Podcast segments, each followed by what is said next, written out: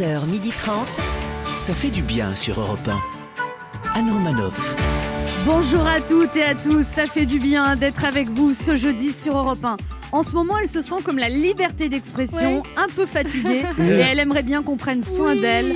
Elle n'a pas peur de dire ce qu'elle pense, Non. même si elle a parfois peur de ce qu'elle dit. Comment vous le savez? Elle est, elle est toute en violet aujourd'hui. Oui. Christine Béroux. Bonjour, bonjour à tous. Il a voulu télécharger la nouvelle application Tous Anti-Covid, mais s'est trompé en téléchargeant une autre application appelée Covid Forever. On espère qu'elle sera aussi efficace. Michael Quiroga est avec nous. Mais vous me gâtez dans les présentations, vous me gâtez. Bonjour à tous. Il vient d'apprendre que l'adjoint au maire de Paris voulait supprimer la moitié des places de parking à Paris. Donc si quelqu'un est intéressé par une Kangoo mauve de 2002 avec 300 000 km au compteur pris à débattre, n'hésitez pas à contacter Régis Maillot. Bonjour, bonjour. Le garagiste. Euh, que- oui, non, mais c'est c'est la voiture de mon jardinier. Et contrairement à Xavier Bertrand, elle n'est pas pour la levée de l'anonymat sur Internet, sinon elle ne pourra plus séduire sur les sites de rencontres en se faisant passer pour Monica Bellucci. La fin justifie les moyens, surtout quand on a faim. L'astucieuse Anne Roumanoff. Mais oui, mais à un moment, il découvre que je ne suis pas Monica Bellucci, c'est le problème. Au sommaire de ce jeudi automnal, Régis Maillot nous expliquera comment lutter contre l'obscurantisme. Bah, on a hâte d'avoir ces solutions. Tu Notre- m'étonnes. Notre Je les attends. Notre premier invité sera Major Mouvement, le kiné youtubeur aux 200 000 abonnés sur YouTube et 400 000 sur Instagram, qui nous livrera 10 clés pour un corps en bonne santé Ah, aux bien. éditions Marabout. Et ça, on en a tous besoin ici. Puis nous recevrons deux légendes du journalisme, Michel Cotta et Robert Namias, qui se sont essayés avec brio au roman de politique fiction avec leur livre Le Rouge et le Brun aux éditions Robert Laffont. Christine Béroux leur rendra hommage. Tout à fait. Et enfin, nous vous offrirons un séjour d'une semaine à la montagne avec notre jeu Devinez qui je suis. On est ensemble jusqu'à 12h30 et quand vous voulez, comme vous voulez, en replay et en podcast sur europe1.fr. Et ça, ça fait du bien. 11h30. Anne Romanoff. Ça fait du bien sur Europe Alors aujourd'hui, c'est le Oui. lancement de la nouvelle application Oh. Tous Anti-Covid, anciennement Stop Covid. On a hâte. Est-ce que ça vous est déjà arrivé de vouloir changer de nom Et qu'est-ce qui deviendrait plus efficace si on lui changeait de nom? Michael qui regarde. Bah, stop Covid, je sais pas si ça marche, parce que Stop Covid devient tous anti-Covid. Et si la Covid continue de progresser, ça va s'appeler comment? Tous en apnée face à la Covid? Non, il savent plus quoi inventer. Vous allez voir qu'à la fin, ça va s'appeler Covid, s'il te plaît, arrête. Pourquoi pas Régis Maillot, ça vous est déjà arrivé de- d'avoir envie de changer de nom? À votre avis, quand tu t'appelles Maillot, Bonne réponse, bravo, merci. Ça, j'avais jamais pensé à bah ça. oui, oui, je veux dire, quand t'as un nom de slip de bain, quand même, que toute ton enfance, tout le monde s'est moqué de toi, bah forcément, t'as envie de changer de nom. Ah bon, vous voudriez vous appeler comment? Burkini, ça sonne bien, Burkini, c'est très à la mode. Cette année, je sais pas, mais. Mais Maintenant, vous êtes bien dans votre peau. Non? 1. Europe 1. Ça fait du bien de le dire. Régis Maillot, le président, a appelé les Français à se mobiliser face au terrorisme. Oui. Mais comment faire? Eh bien, j'ai trouvé un tuto sur Internet. Salut les kikous, cœur avec les mains. Aujourd'hui, je vous propose un tuto intitulé Comment lutter contre l'obscurantisme. Alors, comment lutter contre l'obscurantisme C'est très simple. Vous prenez des bougies et vous les allumez. Alors, de, de préférence le soir, sinon l'obscurantisme, il les voit pas. Je vous rappelle que l'obscurantisme est complètement aveugle. Alors, si vous n'avez pas de, de bougies chez vous, c'est pas grave, vous pouvez vous en procurer. Place de la République, où depuis janvier 2015, des vendeurs à la sauvette pakistanais proposent, euh, comme les boules à neige Tour Eiffel, un large panel de bougies. Je suis Charlie, des bougies chauffe-plat. Ils m'emmènent des bougies de voiture. Voilà. Alors, personnellement, moi, je vous conseille de prendre des bougies, en- euh, pas en cire, mais en plastique, avec des ampoules imitation flamme. Hop, en LED, comme ça, c'est formidable parce que ça peut resservir. Oui, ça va resservir. Alors, ensuite, une fois qu'on a allumé sa petite bougie, qu'est-ce qu'on fait pour lutter contre l'obscurantisme on change sa photo profil Facebook. Ah bah oui, on va pas conserver sa tête de selfie bouche en cul de poule, spritz devant un, un coucher de soleil, alors que l'obscurantisme, il vient juste de se lever. hein. Non, on prend un profil de, de circonstance. Alors des modèles customisés selon l'occasion sont mis à dispo sur les réseaux sociaux assez rapidement, en général dans la demi-heure après l'alerte info euh, attentat euh, terroriste. Il y a un large choix de tout, des logos, des couvertures, des filtres tricolores provisoires. Alors une fois que sa photo est changée, qu'est-ce qu'on fait pour lutter contre l'obscurantisme? On marche, on marche. Eh ben oui, bah oui. la marche, c'est l'activité star pour lutter contre l'obscurantisme. Alors prenez un, un air grave, placez-vous de, de préférence en première ligne, c'est le carré VIP de la marche, là où défilent ceux qui se sont défilés la veille. Je dis pas ça uniquement pour Jean-Luc Mélenchon. Vous y trouverez tous les tartuffes de la récup, les professionnels du compassionnel. Et ensuite, Et ensuite, on fait quoi pour lutter contre l'obscurantisme? On chante. On chante quoi? Une petite Marseillaise. Mais attention, pas la méchante Marseillaise, pas la Marseillaise de droite. Non, la Marseillaise Coupe du Monde, la Marseillaise 13 novembre, la Marseillaise soirée hommage France de France Inter, Camilla Jordana, Nolwenn Leroy, main dans la main, la gentille Marseillaise. Alors une fois que vous avez bien fait tout ça, qu'est-ce que vous faites? Eh bien, vous rentrez chez vous, la conscience tranquille, car soyez-en certains, l'obscurantisme, il a reculé. Il a eu peur. Il est terrorisé, l'obscurantisme. Il se dit que cette fois, il est allé un petit peu trop loin. Il a compris son erreur et recommencera pas. Il sait que la prochaine fois, ça va barder. On va lui tirer les petits cheveux de derrière et que si ça suffit pas, on convoquera ses parents à l'obscurantisme et il sera puni car tout le monde le sait, l'obscurantisme, il a peur de l'enseignant et de l'institution. Alors à présent, à présent, éteignez la lumière, fermez les yeux et surtout, surtout, continuez à ne pas vous réveiller.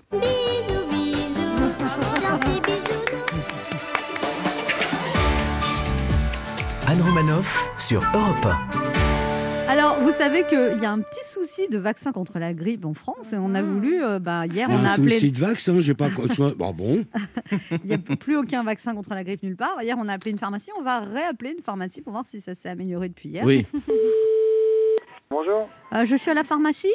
Oui, Oui, monsieur, je voulais savoir si vous avez le vaccin contre la grippe. Il n'y en a plus. Il n'y en a plus du tout, du tout. Et on a une liste d'attente qui est euh, longue comme le bras. Malheureusement, là, on là, on prend plus personne parce qu'on a trop de personnes inscrites pour l'instant en liste d'attente. Là, c'est.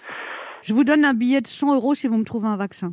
Ah oui, non, mais c'est pas, je sais pas des questions de. Moi, j'ai des personnes à qui, je l'ai promis. Je peux pas. C'est pas une question d'argent. c'est une question 200 de euros dans une enveloppe. Ah non, non, non, franchement, non, madame, je peux pas. euh, Non, c'est- 300. je- Non, mais c'est pas la peine, madame. C'est attendez, c'est. c'est- c'est- Eh monsieur, vous avez une c'est famille avec des enfants pour Noël. Je vous donne 500 euros. Je veux me faire vacciner. On va voir. Je peux, je peux vous noter, mais je vous garantis rien. Ah. Je- je- Non, mais, c'est- mais, mais- mais- mais je prendrai pas d'argent. Hein. Je vous dis tout de suite. si je donne des vacances, c'est pas, c'est pas contre de l'argent. Hein. Euh, je- Ah, c'est si, pas- si. Je, je fonctionne pas comme ça, donc je, je- je- je- si j'arrive à vous en Bah, je décoter, vous donne ça des sera- chocolats, des Eh petits bah, si chocolats. vous voulez, et si un vous gâteau. voulez. Mais si- si- voilà, mais je veux pas d'argent. Je fais bien les gâteaux. Euh, alors, je vais vous noter, mais je peux pas vous garantir. Je sais même pas quand est-ce qu'on va recevoir la suite de notre commande. Donc, je, pour l'instant, on est tous les pharmaciens, on est dans l'attente de la suite. Donc, c'est très compliqué. Alors, je suis mademoiselle Juliette Lambert. Et marquez bien que j'ai 76 ans. Oui. Vous savez, mon petit-fils, il fait un petit peu du business. Je peux vous avoir des cigarettes qui font du bien. Ouais, non, mais c'est pas, c'est pas la question. C'est que pour l'instant, je ne sais même pas quand est-ce que les vaccins vont arriver. Donc, attendez mon coup de fil pour l'instant, et puis on se tient au Je courant. peux vous en avoir une dizaine pour vous dire Ouais, comment. mais, ouais, mais ça, ça, ça c'est pas un truc qui, qui m'intéresse spécialement. Mais Ah c'est bon pas, c'est pas la question. Mais, Mais qu'est-ce qui vous intéresse Alors moi, moi, ce que je veux, c'est qu'on que tout le monde ait des vaccins. Voilà ce que je veux. Mais le problème, c'est que malheureusement, c'est moi qui les fabrique. Si je les fabriquais, je, voilà. Faut que vous m'aidiez là parce que je. Euh, je vous tiens au courant. Dès, dès que ça arrive, je cacher Ah oui, un petit peu je- de monde. Dès, oui, dès que je ça arrive, je vous tiens au courant. Je Dès vous que ai ça pas arrive, dit. Je. Je vous ai pas dit mon nom, Michael. Bah si, vous m'avez dit, Madame Lambert. Oui, mais j'ai un, un nom de jeune fille. Anne Romanoff. D'accord, ça marche, ça marche, Et Vous allez passer sur Europe 1. ça marche. Je, je, je, je- je m'en occupe, je m'en occupe. On se retrouve dans un instant pour la suite de cette Oui. émission avec Mickaël qui Yes. Christine À tout de Béroux, Régis Maillot et Juliette Lambert, moi-même. Ça vous va bien, Juliette Lambert Ouais, c'est bien, c'est bien, je trouve. Ah, ne bougez pas, on revient. Anne Romanoff sur Europe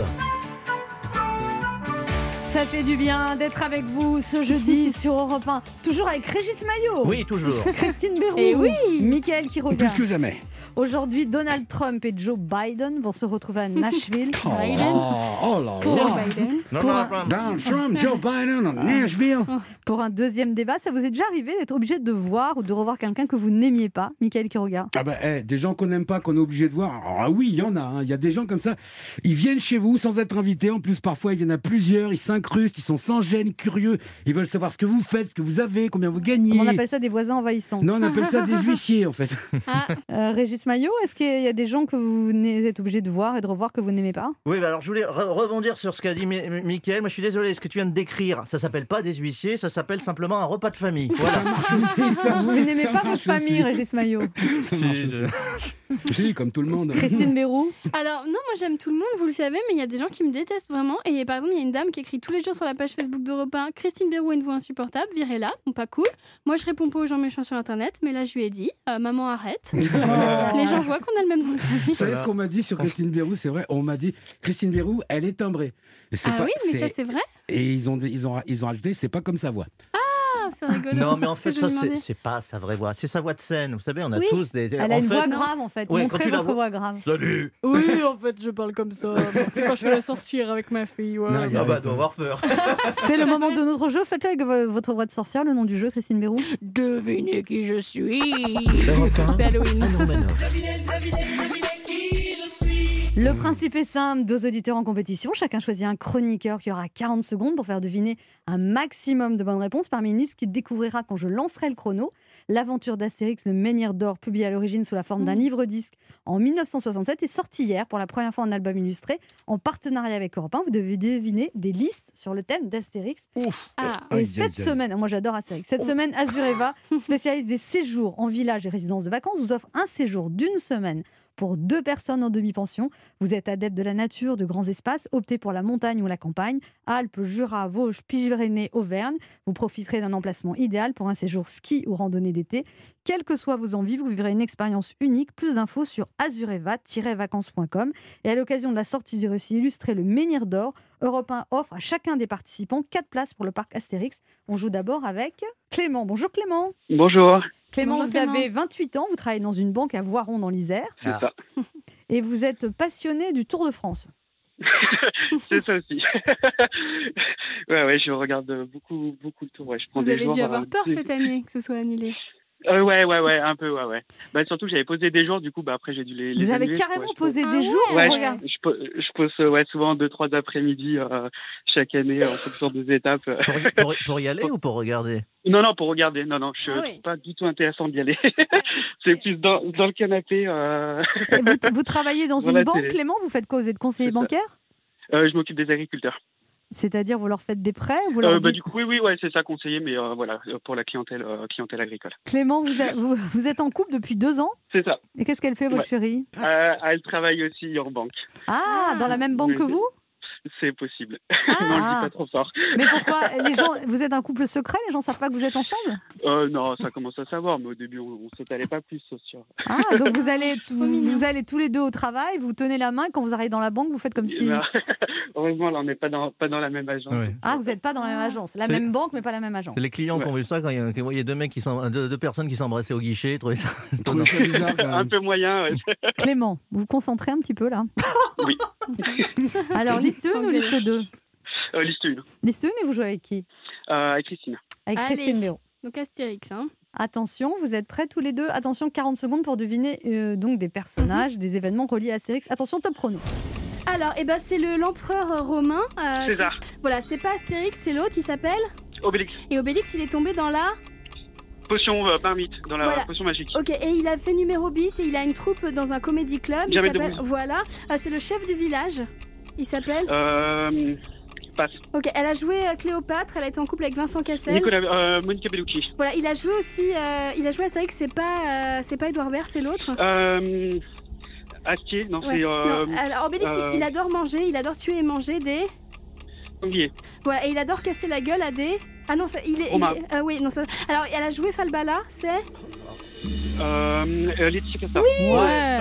Pardon, je suis désolée, j'ai confondu Gaulois et Romain. Oui, 1, 2, 3, Ouais. 4, Ah. 5, 6, Ouais, 7 pardon. bonnes Bon, réponses, c'est très mal, bien. C'est pas mal. Vous n'avez pas trouvé Abra Roussi, le chef du village, Et Christian Ah oui, Clavier, ouais. et vous n'avez pas trouvé Gaulois parce que Ah. Christine Béroux vous a fait deviner il les a pas Romains. trouvé euh, Monica Bellucci Si, il a trouvé. Donc ça fait 1, 2, 3, 4, 5, 6, 7 bonnes réponses. Très bon score, Clément. Bravo. Vous êtes bien parti pour, pour amener votre, votre copine en week-end. On va voir comment se débrouille Tiffen. Bonjour Tiffen.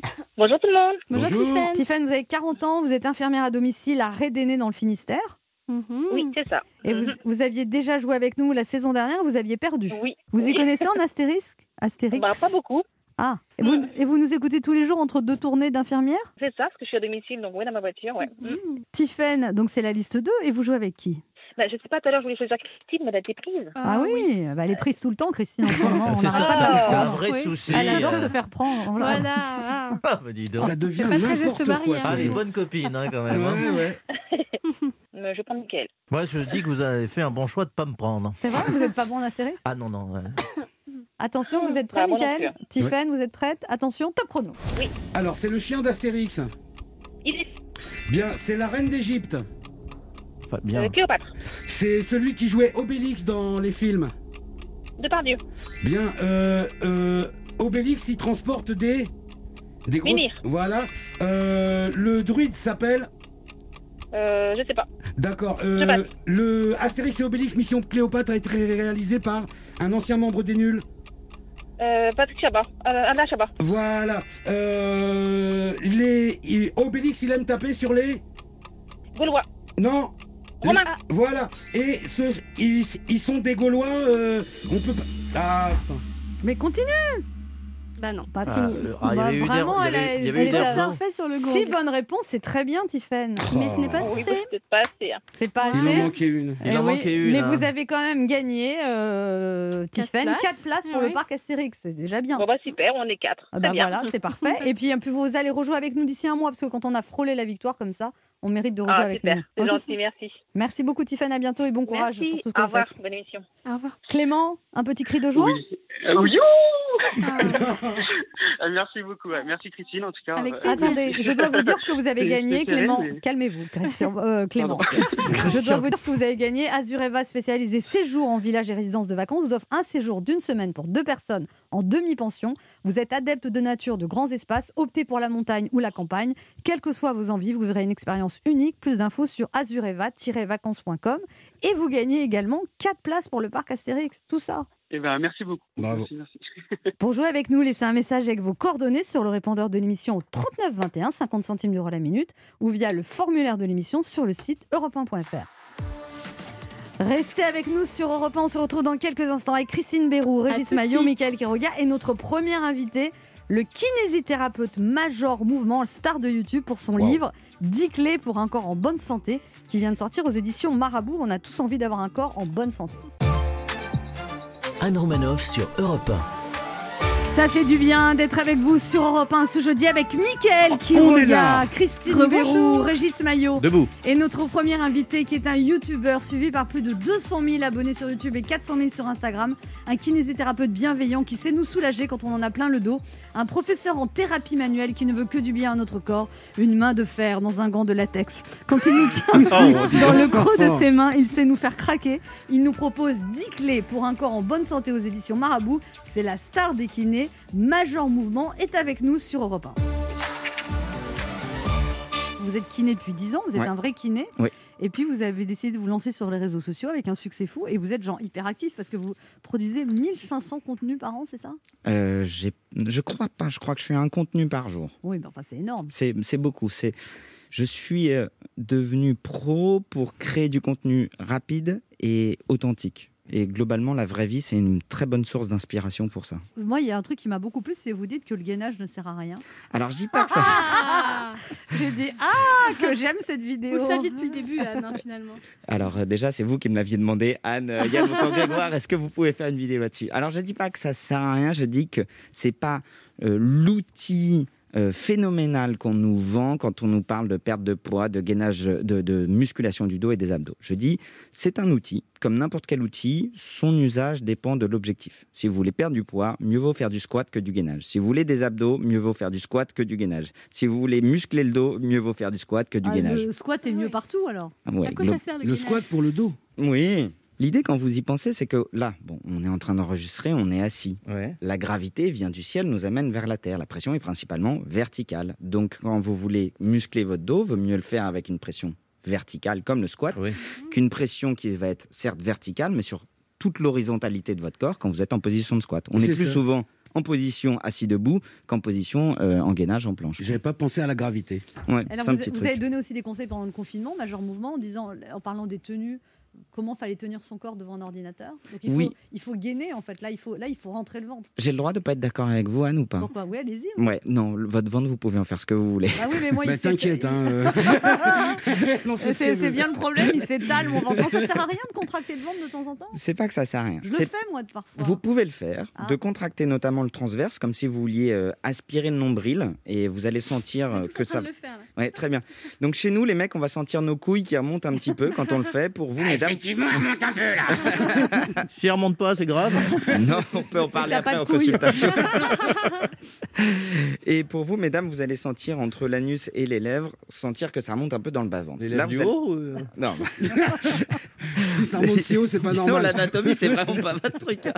Et donc, quand vous allez faire ça, vous allez justement sentir ce qu'on appelle la, euh, le nom m'échappe. Bref, la synergie transverse périnée. Ouais. Avoir un bon transverse, avoir un bon périnée, c'est toujours bon pour vos activités sportives.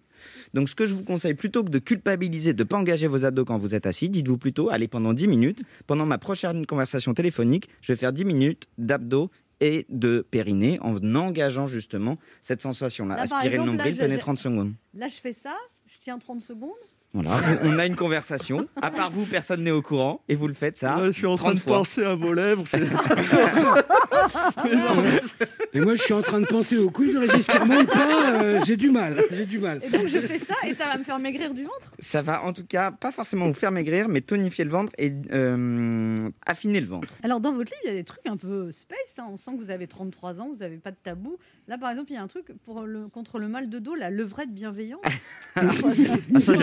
Ah, j'aime- beaucoup. Je euh, vais prendre des notes hein, quand même parce que euh, j'ai parlé trop vous, vite. vous m'êtes de plus en plus sympathique, Ouais, ouais, euh, ouais, ouais, ouais. cher Major. Alors, C'est un, livre atypique quand même. Assez hein, le Euh, quand même, oui. donc c'est une réalité. Moi, mes patients, quand ils me parlent, ils me parlent de leur quotidien. Alors parfois, ça sort dès la première séance et puis au bout de la dixième séance, parfois, ils se livrent un peu plus. Et c'est vrai que certaines femmes euh, m'ont décrit des douleurs lorsqu'elles pratiquent la levrette. Et donc, en effet, c'était de comprendre qu'en effet, quand on est en levrette, on va beaucoup, parfois, cambrer le dos. Et puis, parfois, on va prendre, euh, comment dire ça poliment Des grosses fessées, ça, Des- ça fait mal. C'est ça qui fait mal en fait. C'est pas forcément la fessée qui fait mal. la- Moi, je sais pas ce qui m'a pris.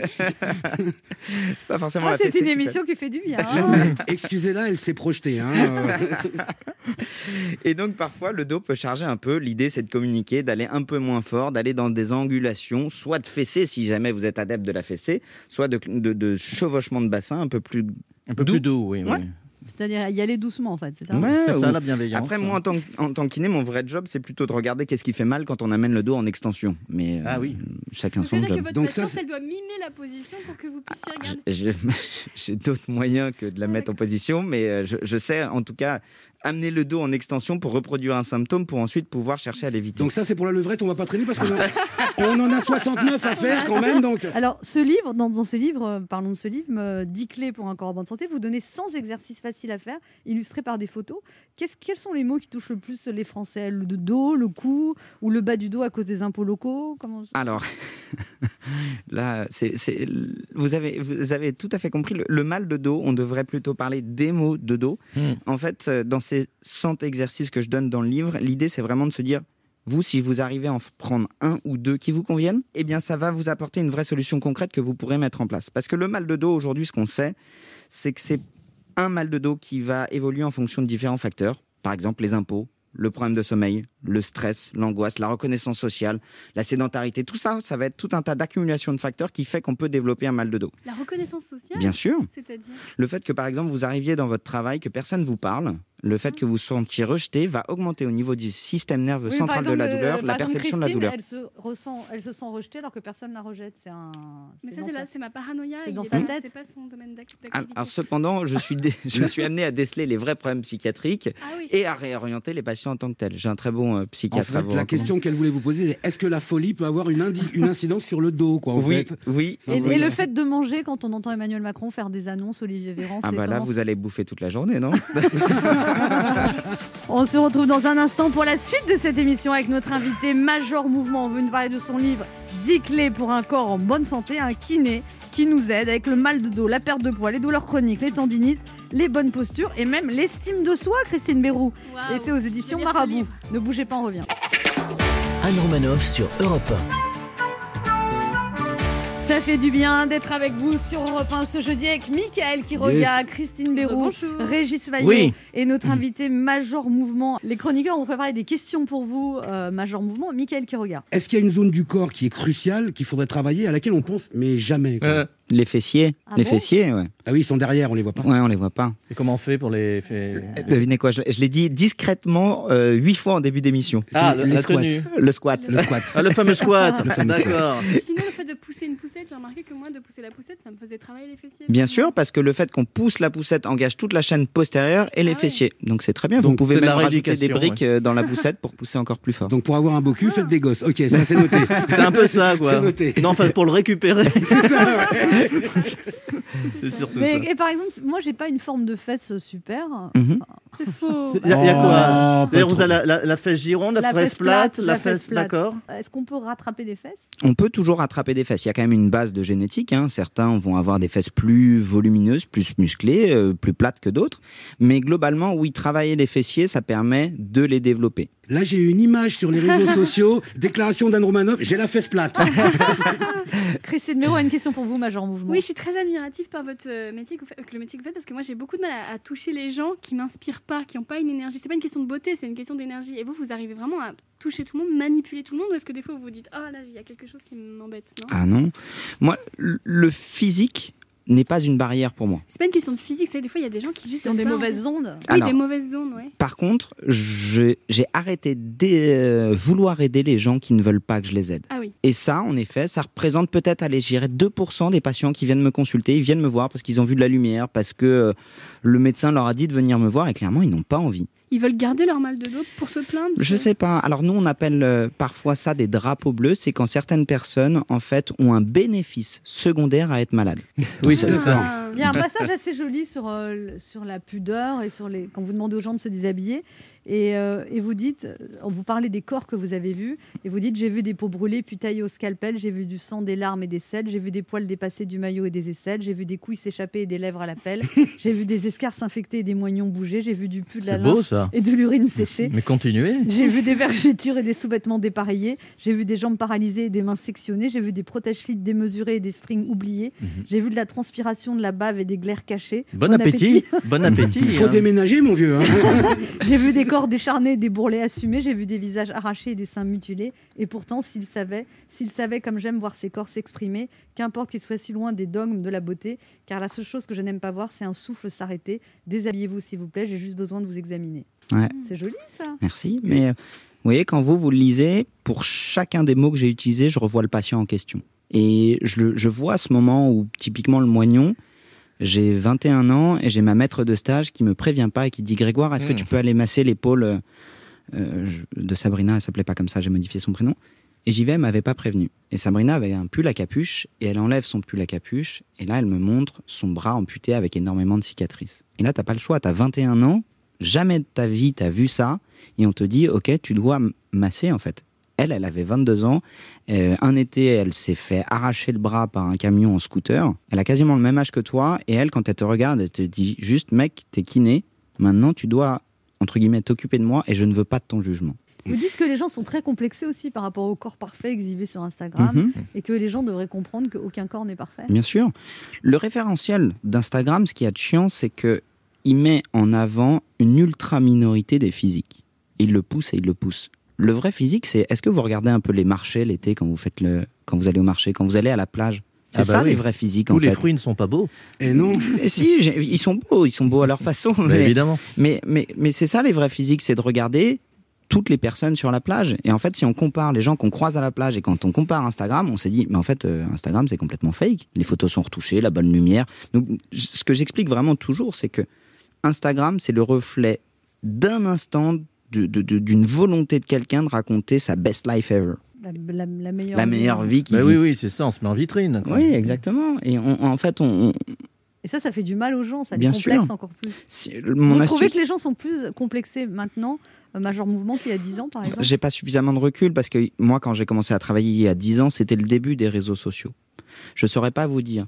Par contre, ce que je sais, c'est que quand c'est un terrain sur lequel je vais, ou du moins chez les plus jeunes, les, les 18, 19, 20 ans, on sent qu'il y a un vrai poids là-dessus. Vous pensez qu'il y a des gens qui se privent d'aller chez le kiné parce qu'ils ont des complexes Ah oui, ça c'est une Ah bon réalité. Ah, c'est Ah, terrible. ça, en message Mais il y a privé, même les des gens, gens- me le disent. Il y a hein. même des gens qui vont pas à la piscine à cause de Bien ça, sûr. etc., bien Ah oui, oui, oui. C'est une réalité. Des gens qui disent Je ne m'assume pas euh, d'être en sous-vêtements. euh, Mais vous dites en fait, mais que- même devant mon mari, hein, on fait toujours l'amour dans le noir depuis 20 ans. vous dites que 80% des gens n'aiment pas leur corps, en fait.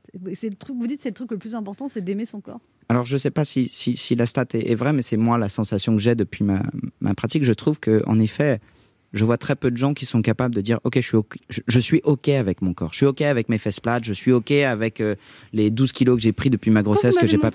Je les ai perdus. C'était un exemple. Mais ce que, ce que je veux dire, c'est justement je suis, je suis OK, en fait. Je suis pas dans la culpabilité si quelqu'un me dit T'as pris 5 kilos. En fait, je m'en fous. J'ai de compte à rendre à personne si ce n'est à moi-même et encore. Et je trouve que on est extrêmement dur envers soi-même, on accorde extrêmement d'importance au regard des autres. Et, et- typiquement, ce que je veux dire, c'est que il y a des gens qui me disent je me sens jugé en permanence. Et je leur dis mais en permanence, en permanence, c'est-à-dire que dès que tu parles, quelqu'un va te couper la parole pour émettre un jugement sur ce que tu es en train de dire ou de faire Ou est-ce qu'on te l'a dit une fois et après c'est ta tête, ton cerveau qui a continué à se le répéter en boucle toute la journée Et là, il change de cabinet, il va chez le psy, le gars. Mais les- tous- tous les facteurs biopsychosociaux qu'on a souvent mis de côté, à la fois en tant que professionnel de santé, en disant Ah, c'est bon, c'est dans votre tête, laissez-moi tranquille, aujourd'hui on se rend compte que ce sont ces mêmes facteurs qui chronicisent la douleur. Donc passer à côté en disant c'est des trucs de psy ou de la conversation de comptoir, c'est vraiment passer à côté du problème. Et donc l'idée que j'ai, c'est de pouvoir jouer sur tous ces tableaux-là en prenant compte de la vraie vie. Et dans le livre, c'est ce que j'explique en permanence. Je fais le parallèle, un exercice, un objectif. Régis Maillot qui bouge pas du tout. Vous avez une question pour euh, Oui, ben, oui, oui, j'ai une question parce que déjà je trouve que vous avez beaucoup, vous avez le sens de l'humour parce qu'un kiné qui sort un bouquin aux éditions Marabout, je trouve ça très intéressant.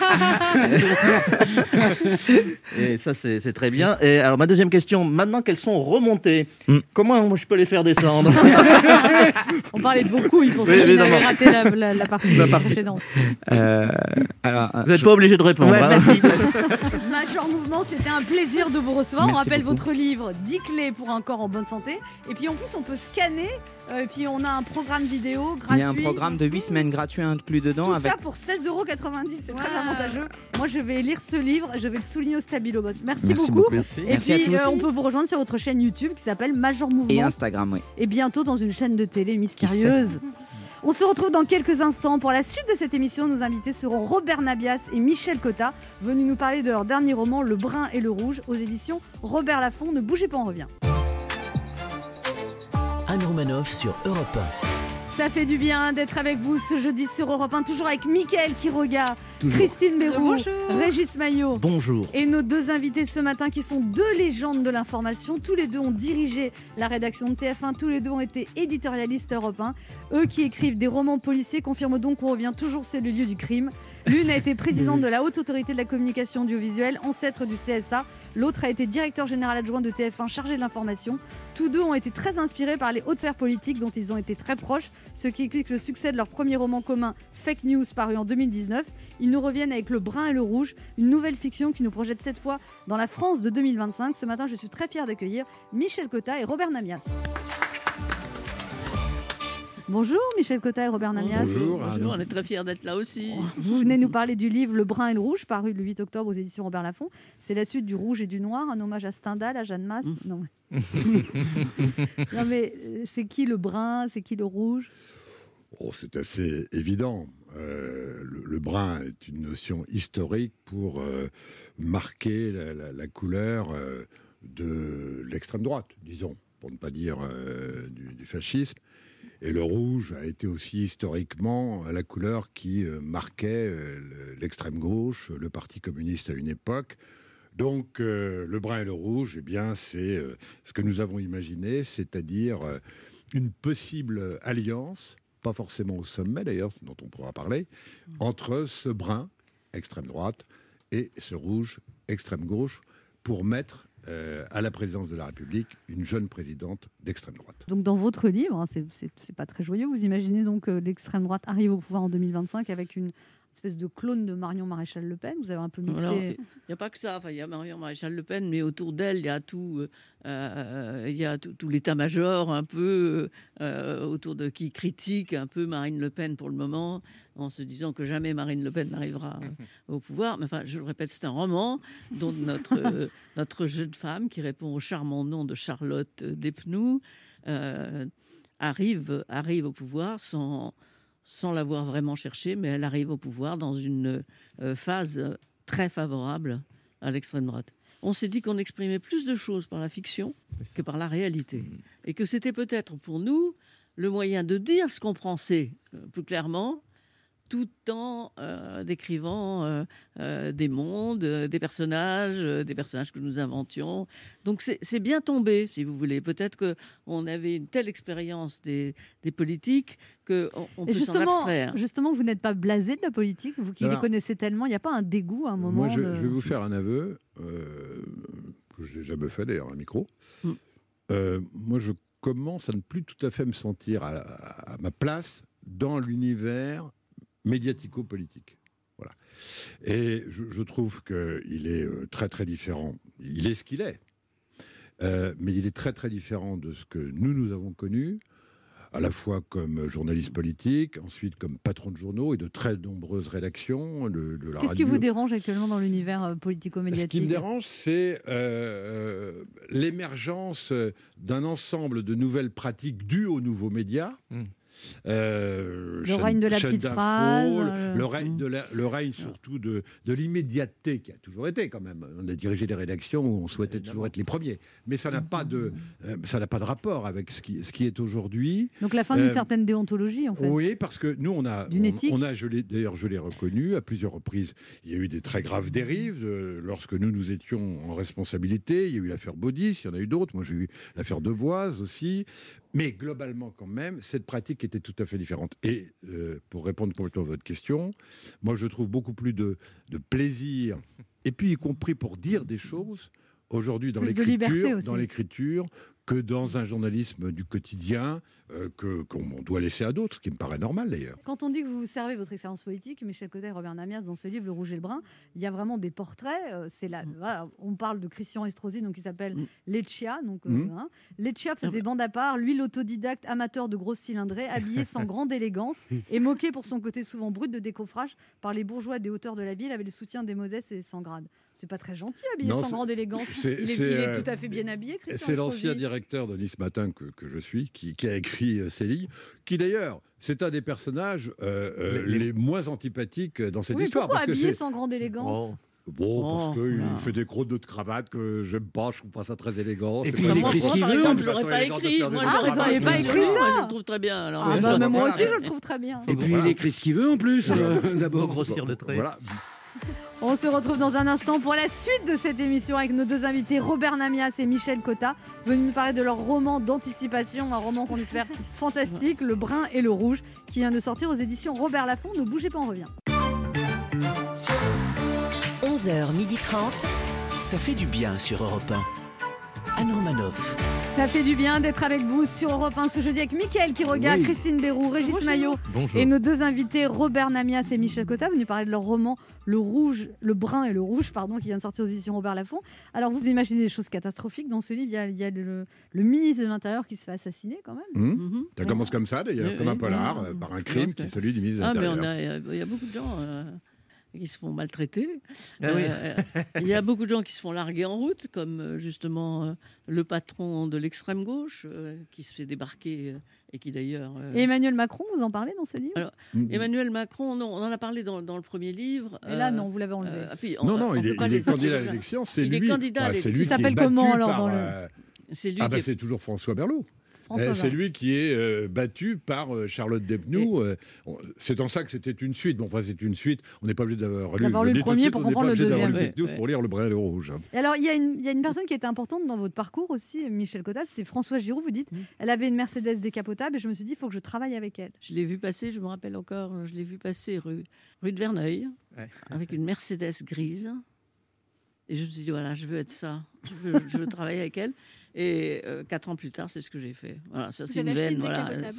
C'est une veine incroyable. avez Ne eu une demandez pas décapotable comment, c'est une veine complète. J'étais j'arrivais de province, je connaissais personne, euh, et je l'ai rencontré. Il faut rappeler qu'il est François que c'était un peu la figure tu- tutélaire pour beaucoup de femmes dans le Ah, journalisme. bah, bah, c'était là. Oui, oui, c'était là. Il y en avait deux à l'époque, c'était Hélène Nazareff. euh, Exactement. euh, Et vous avez été une des premières femmes à avoir des postes de responsabilité dans les médias. Est-ce Oui. que vous, vous constatez que la place des femmes euh, s'est améliorée dans les médias, Michel Cotta, ou alors euh, il y a encore beaucoup de Alors, choses je pense à qu'il y faire beaucoup de femmes dans les médias. Les reporters, tous les reporters de guerre, tous les gens sont des femmes. En revanche, les postes de responsabilité ne sont pas encore aux femmes. Je quand peux même, euh, mettre un petit bémol quand même, parce que objectivement, Sybille Veil est quand même la patronne Oui, voilà, de Radio France. voilà. Catherine Nel est la patronne de, de la rédaction de, de France Inter. Je pense Et la quand même que les choses. France Il y a- y a- Une femme, ouais. François Giroud disait toujours. On on aura vraiment l'égalité quand une femme incompétente sera nommée au pouvoir, comme le sont souvent les hommes. Bah, je crois, alors là, pour celles dont je parle, je ne dis pas du tout, bien, bien au contraire qu'elles sont incompétentes, d'autant plus que je les connais bien. Mais euh, c'est vrai que aujourd'hui, maintenant, notamment dans les rédactions, dans, euh, du- dans l'audiovisuel, Delphine quand même. Donc, euh, honnêtement, il y a sans doute des milieux qui sont encore très impactés par l'inégalité, paradoxalement, je ne trouve plus qu'aujourd'hui euh, euh, l'audiovisuel, euh, voire la presse écrite d'ailleurs, soit aussi impacté. Je pense que on peut critiquer beaucoup de choses. Je critiquais tout à l'heure la façon dont fonctionne euh, la, la- la presse, notamment la presse audiovisuelle. Il reste que sur ce plan-là, beaucoup de, de travail a été fait, beaucoup d'efforts ont été faits. Mais c'est vrai que quand il y a trois femmes dans les directions des médias les plus importants, on peut se dire bah, les temps ont changé. Ça, ça vous fait plaisir. Tant Michel mieux, oui, Cotin oui, tout à fait. Parce que vous fait. une pionnière. Ouais. Vous étiez heureux du succès du précédent Oui. livre Fake News? Oui, oui. Oui, on- on d'autant que c'était plus euh, ludique pour nous. C'était la première fois qu'on faisait ça. Euh, Vous saviez pas si ça allait marcher on- ou pas. On savait pas si ça allait marcher ou pas. Et, donc, euh, Et là, du coup, vous dites, on va, on va écrire encore un autre livre tous les deux ou- Possible. Ouais. On, on a déjà une thématique euh, possible, tout en euh, utilisant effectivement l'expérience que l'on a en commun ou Ça chacun. dépend un peu de celui-là, c'est-à-dire, euh, euh, c'est vrai que celui-là devait, sortir euh, euh, en mars, euh, en plein confinement, donc on ne l'a pas Mhm. sorti, donc il sort avec quand même six, six mois d'écart dans une situation euh, un peu Complexe. compliquée. Euh, donc on attend de voir ce que ça Enfin, donne. Vous savez, si on est reconfiné, les gens auront le temps de lire. Oui, oui, Oui, peut-être. on D'ailleurs, peut- les gens lisent beaucoup en ce moment. Le prochain, ce sera quoi? De- 2027, l'arrivée d'une maire de Paris à la présidence? Non, non, non, ce sera un peu plus, un peu plus, euh, un peu plus compliqué. Parce que quand même, les personnages sont quand même des personnages composites et c'est un roman. Bien sûr. Faut quand même le Mais répéter. bien sûr. Bah oui, c'est ça Enfin, c'est marrant aussi quand on le lit de reconnaître, Voilà. de Voilà. reconnaître quand même des portraits de certains. Ouais. Du coup, on peut pas dire que c'est composite si on reconnaît les gens. Euh, ben, on peut reconnaître que, par les exemple, deux. C'est les romans le, appelés- Quand vous dites, le euh, ministre les- de l'Intérieur, c'est deux ministres de l'Intérieur. Quand, Oui, vous faites, com- des quand vous combos. faites le maire de Nice, vous dites qu'il aime la moto, etc. Ça, c'est Non, mais le maire de Nice, effectivement, il n'y en a qu'un. D'ailleurs, lui-même ne pense qu'il n'y en a qu'un. Donc, Voilà, donc- effectivement, c'est- Et d'ailleurs, ça marche très bien. Ça, ouais. Christine Miro a des choses à vous dire, Robert Namias et Michel Cotin. Bonjour Michel Cotta et Robert Nanias. Alors, brisons la glace tout de suite. Moi, c'est comme ça que je vous vois.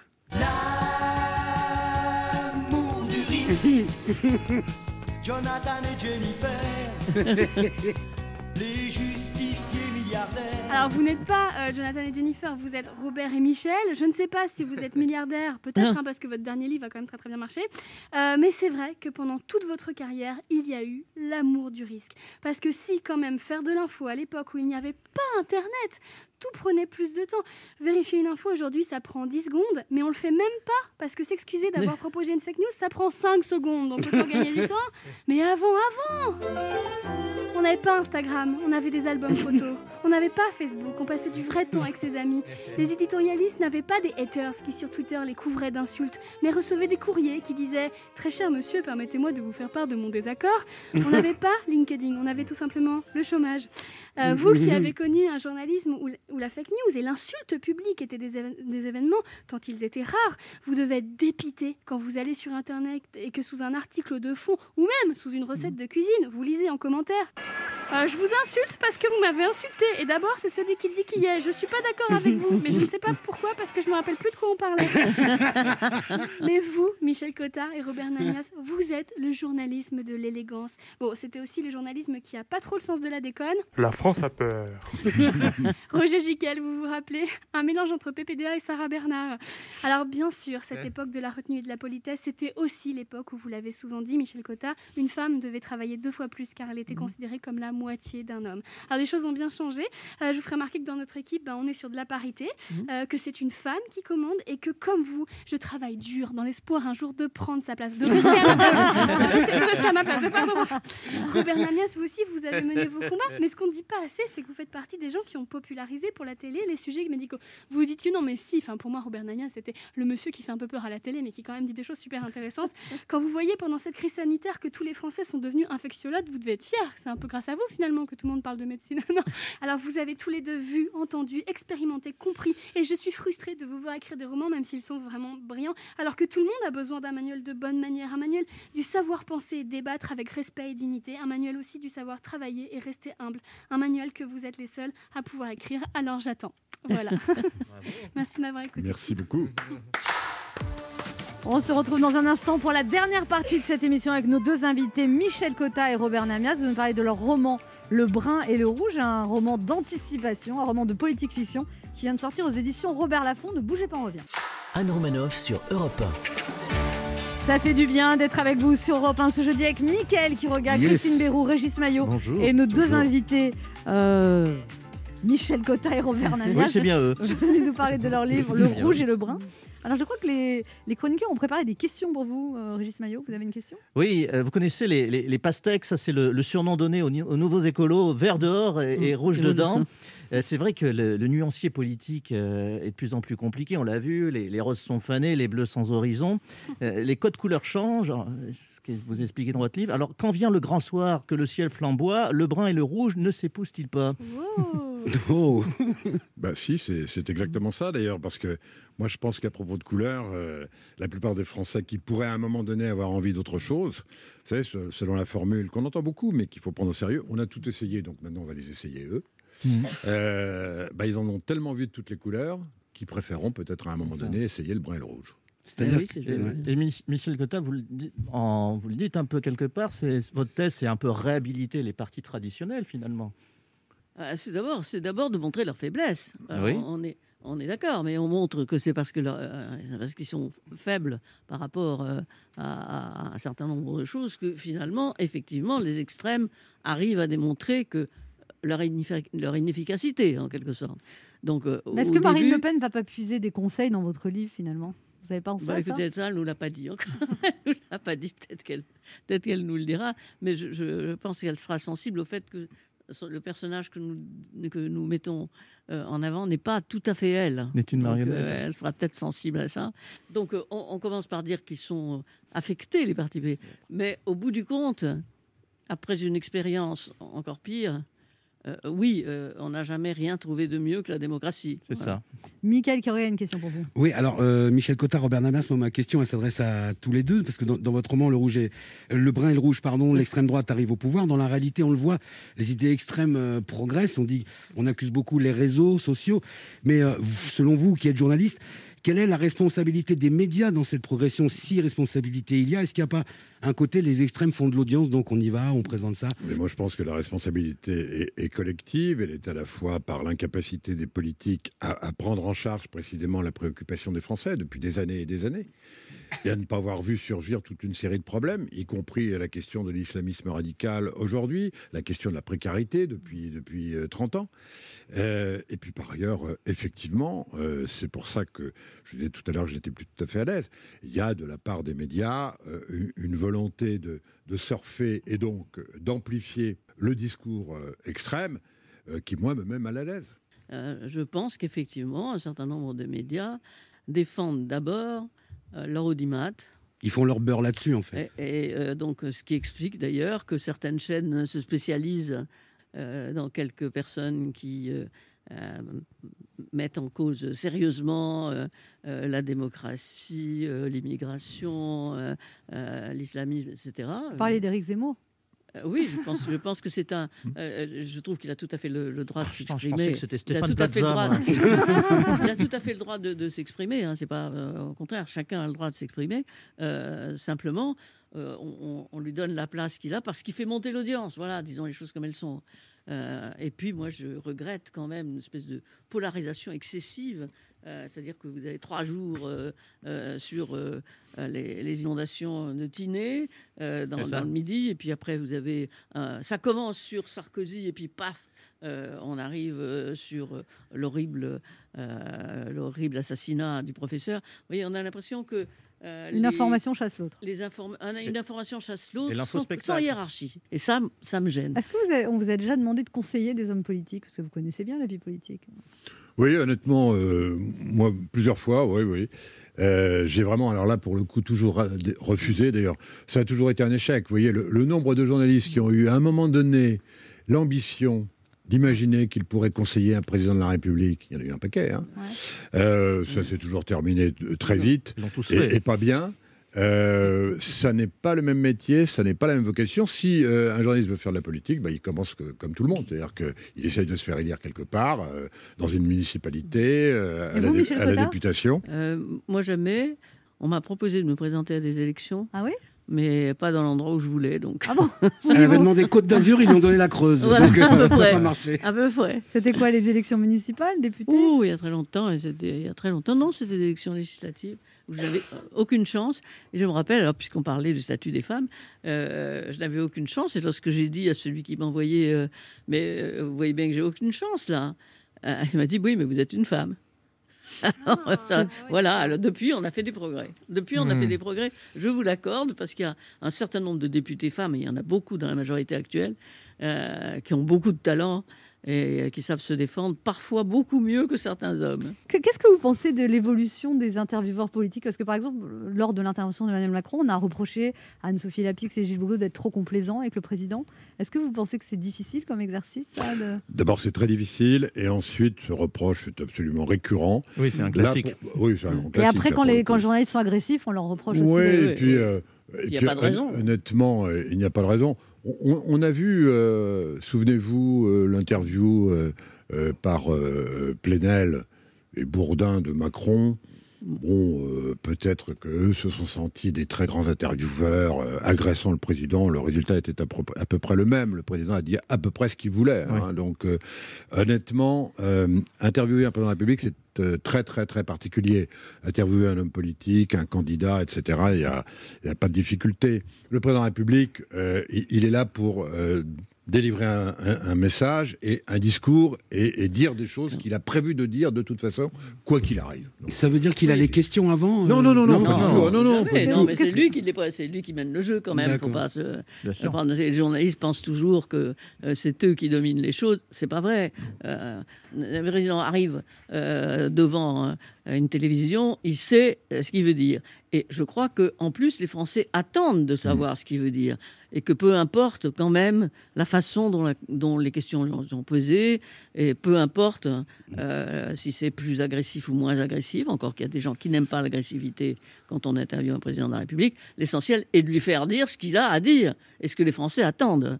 Euh, le sort du journaliste en question n'est euh, pas Mais en cause. vous parliez aussi, Michel on prend- Cotta, on a des grosses têtes aussi quand on est journaliste. hein. Ah, vous avez la grosse tête, Michel Cottard Euh, pas, euh, Pas là, mais c'est- pas là, mais ça m'arrive. Vous l'avez eu, la grosse tête? Non, jamais. Et vous, Robert Namias? Euh, J'ai sans doute eu l'ivresse du pouvoir, à un moment donné. quand vous, étiez, quand vous étiez à TF1 c'est Oui, ça? c'est Ouais, ça, quand on oui, est- euh, la voiture, le chauffeur. le- Au fond, on se disait que effectivement les politiques à côté de nous, les politiques passaient et nous on restait. Quoi. Voilà. Voilà. Mais ça n'a pas duré longtemps parce que moi je suis passé aussi. hein, donc, euh, vous, avez été viré aussi. Ah bah oui, Ah bah, on a manière, tous oui. été virés d'ailleurs. Je, Si je prends métro- je prends le métro, c'est très bien. Si tant est qu'on se soit pas fait virer, nous-mêmes, alors. Finalement, vous êtes des gros losers en vrai. Donc, euh, Ah, vous vous êtes virés l'un l'autre, c'est génial. Non, ça. non, Non, non. Pas- Ça aurait pu. Ça pourrait devenir un, un film, ce livre? Ah oui, celui-là, oui. Oui, oui. Ouais, le, le- Le le- premier est en traitement, déjà, d'ailleurs. euh, Le euh, premier est en traitement déjà est pour en traitement pour une fake série. news, hein. Fake Ouais, news, ouais. c'est ça. Mais euh, le second, plus encore, il est quasiment découpé, celui-là. Ça vous ferait plaisir que ça Ouais. devienne un film? Ah ouais, ouais, ouais, je pense que c'est un accès vraiment à un Ça très pourrait être une série lété- télé aussi. Oh, Oui, c'est ça. Non, mais on parle de série télé là. Et d'un autre Hmm. côté, comme elle est très politique euh, et que les élections approchent, euh, on, on craint que les directeurs de chaîne Aient peur. se sentent euh, mais non, ils sont un peu courageux. Ils sont Un peu courageux. Vous- oui, vous les connaissez bien, c'est pas leur genre. hein, Ouais, non, non, mais- franchement. Le quart d'heure bienfaiteur. Alors, dans cette émission, Robert Namias et Michel Cotta, on demande aux invités de faire un cadeau aux auditeurs. Vous leur offrez quoi? Ah, on va leur offrir notre livre, non Oui. Si vous voulez remporter ce cadeau, ben, vous laissez vos coordonnées sur le répondeur de l'émission 3921. C'est le premier ou la première qui gagnera ce livre. Merci beaucoup, Robert Namias et Michel Merci Cotta, à d'être vous. passés nous Merci à voir. vous. Merci. On se retrouve, nous, dès demain à 11h sur Europe 1 et tout de suite Europe Midi avec Patrick Cohen.